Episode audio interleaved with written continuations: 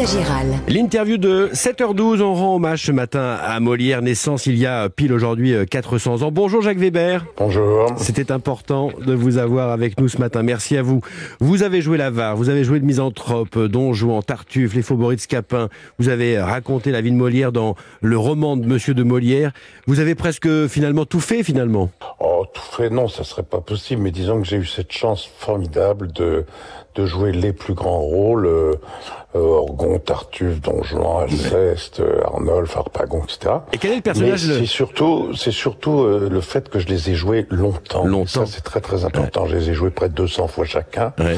Et ça, c'est, on progresse toujours, toujours, toujours. Et c'est ça qui est, qui, est, qui est, la très belle beauté de notre métier, quoi. C'est quand on joue longtemps un personnage. Et votre voilà. personnage, votre pièce préférée euh, de Molière? C'est très compliqué à dire parce qu'il y a euh, Don Juan qui est un petit peu en, en, en, marche presque et en même temps là une des clés de voûte de l'œuvre de Molière et en même temps en marche quant à sa structure, enfin quant à sa relation avec le monde. Mmh. Mais c'est vrai que Don Juan est très très frappant et de plus en plus pour moi. Mais je pense que là où on, on entend le mieux euh, Molière, c'est dans la contradiction entre Philinte et Alceste, euh, qui reste un summum de la de la comédie dramatique, quoi, vraiment. Qu'est-ce qui vous fascine chez chez Molière, Jacques Weber? Vous, vous, disiez il y a quelques quelques bah, temps, il crée un désordre nécessaire. Oui, moi je crois qu'il faut faire très attention d'abord à cette espèce d'idolâtrie euh, que certains de mes amis, euh, de mes camarades entretiennent autour du, du grand, du, du, plus grand des plus grands, du Molière toujours notre contemporain. Euh, quoi de neuf Molière? Quoi de neuf Molière C'est archi faux. Mmh. Molière appartient intrinsèquement au XVIIe, mais c'est en posant, en, en ne cessant de questionner son siècle, ses jours et euh, la société qu'il connaît. Hein, il ne connaît pas toute la société. Mmh. C'est un auteur qui connaît la bourgeoisie naissante et euh, l'aristocratie déclinante. Il faut jamais oublier ça. Et j'invite tous les gens à lire la nouvelle biographie de Monsieur Forestier, euh, qui, qui, renouvelle totalement le regard qu'on pouvait avoir sur Molière. Euh, non, ce qui me fascine en effet, c'est que c'est un homme beaucoup plus rebelle qu'il n'y paraît à première ça. lecture.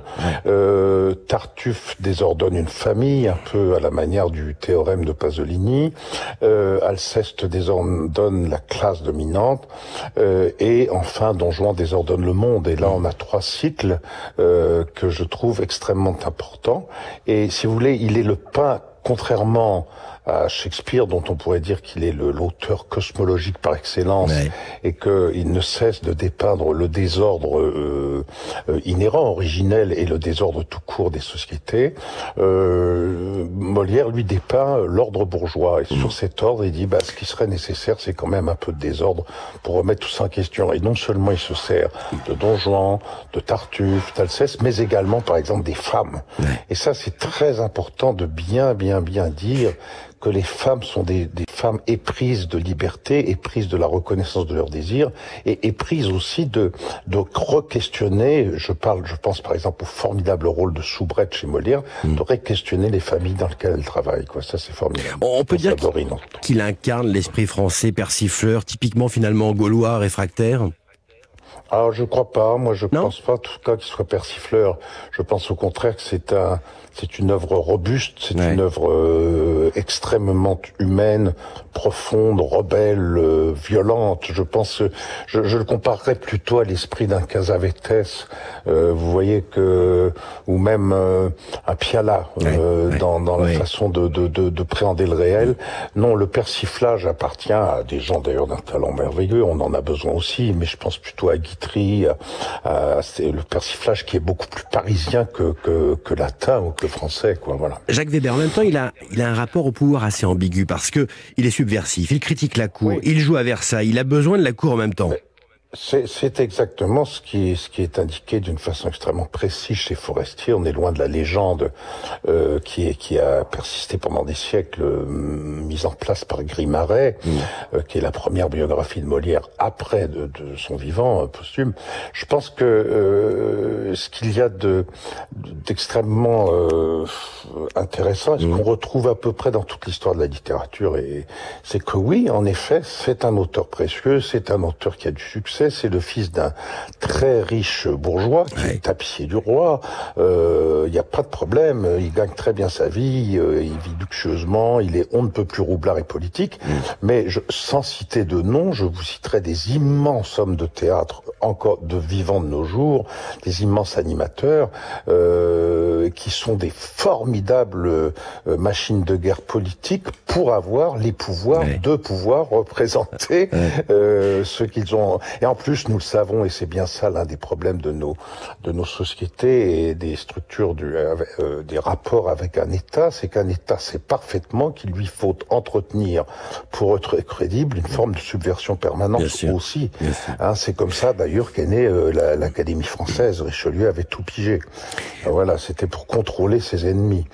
Donc on est on est dans cette ambiguïté, mais cette ambiguïté n'a jamais euh, empêché des, des, monstres de s'exprimer. Plusieurs voix, Jacques Weber, euh, réclamaient l'entrée de Molière au Panthéon. L'Élysée a dit non, encore dernièrement, parce que ce sont seulement les. je alors là vraiment. Écoutez, alors je sais que mon ami et qui reste un ami et que j'aime de tout mon cœur, mais je lui ai dit donc je ne je ne je ne l'attaque pas derrière son dos. Il est fou. C'est un fou que j'adore, que j'aime de tout mon cœur. Vous parlez de qui? Mais je trouve, je trouve bah, Francis Huster. Francis Huster, c'est son combat depuis 2019. Je, trouve. Mais dernièrement, il y a des politiques qui sont rentrés dans la danse aussi. inutile. Ah oui? On se fout totalement que Molière soit au Panthéon. D'ailleurs, je je me fous totalement du Panthéon. Moi, ce que j'ai envie, c'est que Molière soit revisité par des très grands metteurs en scène et des très grands acteurs dont il fait partie. Euh, il faut, voilà, euh, le français, je sais, va inviter des metteurs en scène magnifiques euh, et va nous jouer la version que personne ne connaît du Tartuffe, qui est la première version de Tartuffe. Ça, c'est passionnant, ça, c'est intéressant. Le Panthéon, je m'en fous comme de ma première chemise, mais vraiment. Alors, Jacques Weber, pour terminer, juste pour le plaisir, une courte tirade, une réplique d'une pièce de Molière que, que vous aimez particulièrement. Non, il y en a une qui me touche de plus en plus entre dans, dans, dans, dans l'écart que nous avons entre la nécessité euh, urgente de se rebeller et d'agir et la nécessité de prendre notre temps, pour ne pas dire des conneries, pour repenser mmh. le monde. Mmh. Euh, il y a une phrase très camusienne comme ça de Philinte, il faut parmi le monde une vertu traitable.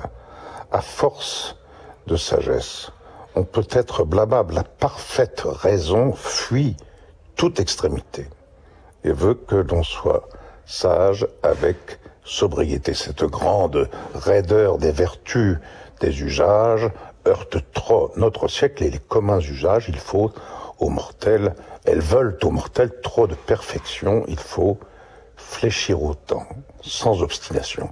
Et c'est une folie, à nulle autre seconde, de vouloir se mêler, de corriger le monde. Voilà, ça, je trouve que c'est une, euh, une réflexion qui est tout à fait intéressante et pertinente en ce moment. Jacques Weber. Il faut répondre. Jacques Weber ce matin sur Europe 1. Dans cette matinale week-end où l'on rend hommage à Molière, on va continuer à le faire avec euh, Mathieu Alterman euh, et Nicolas Caro. Merci à vous, Jacques Weber. Je vous en prie. Bon samedi. À bientôt. À bientôt. Merci. Au revoir. Au revoir.